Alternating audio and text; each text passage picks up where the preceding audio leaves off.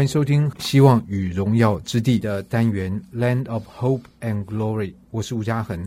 这个名称，我想大概对英国的音乐或英国的历史、英国的宪政稍微有点概念，或者生活在英国一段时间，大概对这首歌的这个歌词就会非常的明白，到底是哪一首歌，或者又是怎么一回事？没关系，我们在今天的节目单元里面一定会跟各位来介绍。那在节目现场，我们欢迎的是福大的法律系教授姚梦昌老师。家恒好，各位听众好。嗯那姚老师呢，本身就是一个在英国读书多年，而且在苏格兰、在英格兰都待过，而且学的就是宪法。就是在上次半年多前，英国女王伊丽莎白去世的时候，其实你对于这些典礼的种种啊，真的是非常非常清楚。所以我想说，请你来谈这个跟英国宪政有关的这个题目，是再合适也不过。而且更何况前一阵就是。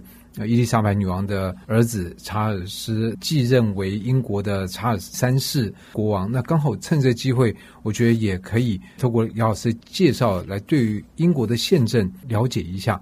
那不过我们从一个话题来切起，好了，就是关于。英国的国王，好像我们常常在媒体上面对他们的印象，不外就是老是就闹一些花边、啊、花边。茶余饭后，当然看得很有趣，反正花的不是我们的钱。但对于英国的纳税人来讲，好像就会听到有一些呼声说：“啊，我们要废除王室。”那的确好像王室是一个虚位元首，它是一个象征意义，像这个盲肠一样可有可无。我不知道，就姚老师你的看法怎么样？呃，从英国人的角度啊，王室绝对不是可有可无。这就像啊，我一直强调，英王的存在对英国人来讲，它是一个国家的象征，是一个国家团结的对象。一旦呢没有英王啊，那对英国人来讲啊，他可能就包含他丧失了传统啊，丧失了国家的主体的，丧失自我认同的一个很重要的一个基础。那英国人不是没有尝试过共和体制，在呀一六五零年到一六六零年，英国曾有十年的时间在共和统治。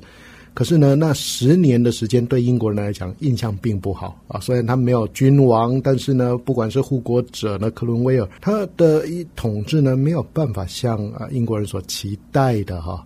所以因此呢，后来虽然有复辟，复辟又在搞这个呃君权神授，可到了一六八八年的光荣革命，一六八九年人权草案通过之后啊，那英国人很清楚君王。是在啊法律的控制底下，君王必须要服膺国会的呃权柄。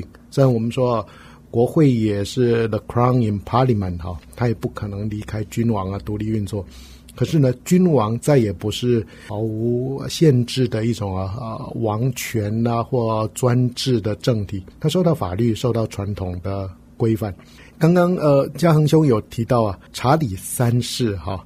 那我相信啊，他是依循之前我们习惯提到查理一世、查理二世的传统过来。可非常非常有趣的，如果你看到这一次 BBC 中文网他们在翻译，他们翻的是查尔斯三世。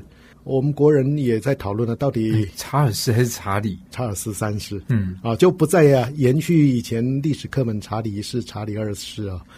那这个当然是涉及到呃不同时期啊华人翻译的一种区别哈、嗯、啊，不过我们习惯现在已经都用英文的 Charles 啊 Third 来称呼的话，我认为查尔斯三世啊比较啊恰当。但是回想查理一世跟查理二世的历史，就我刚刚提到斯图亚特王朝时期啊。他们呢相信呢君权神授，那君权呢可以凌驾一切，那专制王权呢是国家统治的一个形式。啊，结果查理一世被砍头，查理二世被放逐，所以我也会比较支持啊，不要再用查理三世啊，这个对呃，哇，我们不希望呃查尔斯啊变成了另外一个查理啊。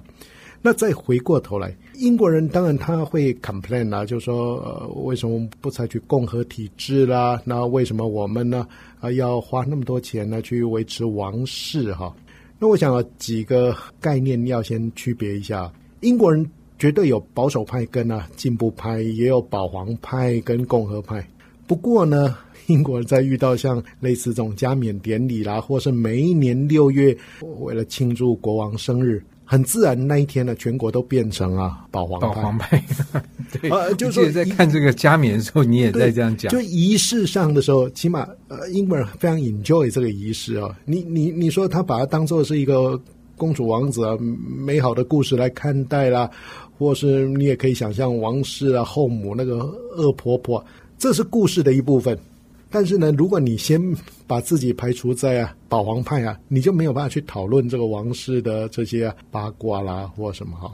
那我们也看到英国王室的，包含他的经费、他的预算呢，是在啊国会啊控制底下。嘉恒兄在一九九二年那时候留学英国的期间，正好温莎古堡不是被烧掉？对，那个我看到新闻，哇，那个哇，那个真的损失惨重。而且看到女王，真我还记得那表情，真的非常落寞。落寞，他他无法想象，因为他非常爱温莎这个地方啊，他有他们历代祖先的，而且他很多记忆都在那边，都都在那边。可是呢，那时候国会决定了不拨款的时候啊，女王其实是很受到冲击。那女王就决定啊，比如说她要去募资啦。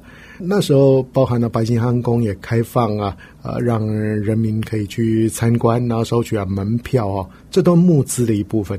可是我们看到的是，呃，英国的王室他不是我们想象他可以啊，呃，为所欲为，为所欲为啦，或好像呢是可以任意的去花钱。那个时代已经过去，他只是在有限的一个预算当中，他要去精打细算啊。英国人自己如果认真算了，他把这个当做国家的公关费用啦，或是把这个加冕典礼当做办一次的运动赛事啊，其实对耶，便宜很多啊，便宜很多啊。那个全球收看人数，然后你的宣传效应这些等等，对对对。我我举个例子，二零一二年呃，女王白金禧年啊，那时候呃在庆祝的时候，正好是伦敦奥运嘛。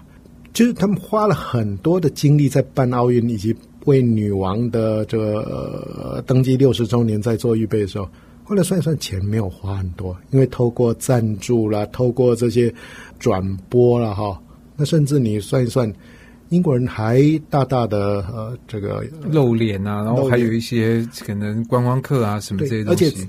趁这个机会，把一些呃文物啦，把一些呃历史遗迹呢做一个整修，算一算这个算盘呢打起来啊，其实还蛮合算的哈。所以那意思就是说，如果我们跟着有一些声音说啊，对这个英国王室只会只会花钱，然后都没有什么这个生产效益或者这些等等，其实不一定那么快能够做这样的论断。英国人曾经做一个比喻嘛，你美国人四年选一次总统，你有少花钱吗？那我们英国人，我们等这个都省下来了，是不是？等这个加冕，等了好几十年了，五十年。对，上一次的加冕，上一次是一九一九五二嘛，哎，五二还五三，嗯，七十年嘛。对，所以这个九九办一次，九九办一次啊。我们回过头来讲啊，英国人很非常看重价值啊，也就是说，如果你一直用钱在盘算啊，他大概就叹了一口气说。呃，你肯定不是我们英国人，因为我们看重的价值，远胜过这一切。就是说，价值或价格，或者说像这个呃，英国的这怎么运作呢？我想，我们真的是对他的了解都非常的可以说浅薄这样子。那当然，我们在这样的遇到像加冕这样盛世，也。值得我们好好看一看。我想这也是我们在这个单元里面所要做的事情。所以呢，在今天这个单元，我们就先请姚孟昌老师做一个大略式的概观。那么我们在下一集可能会就加冕这件事情，那请姚孟昌老师再带我们来看一看其中的门道是怎么样。谢谢。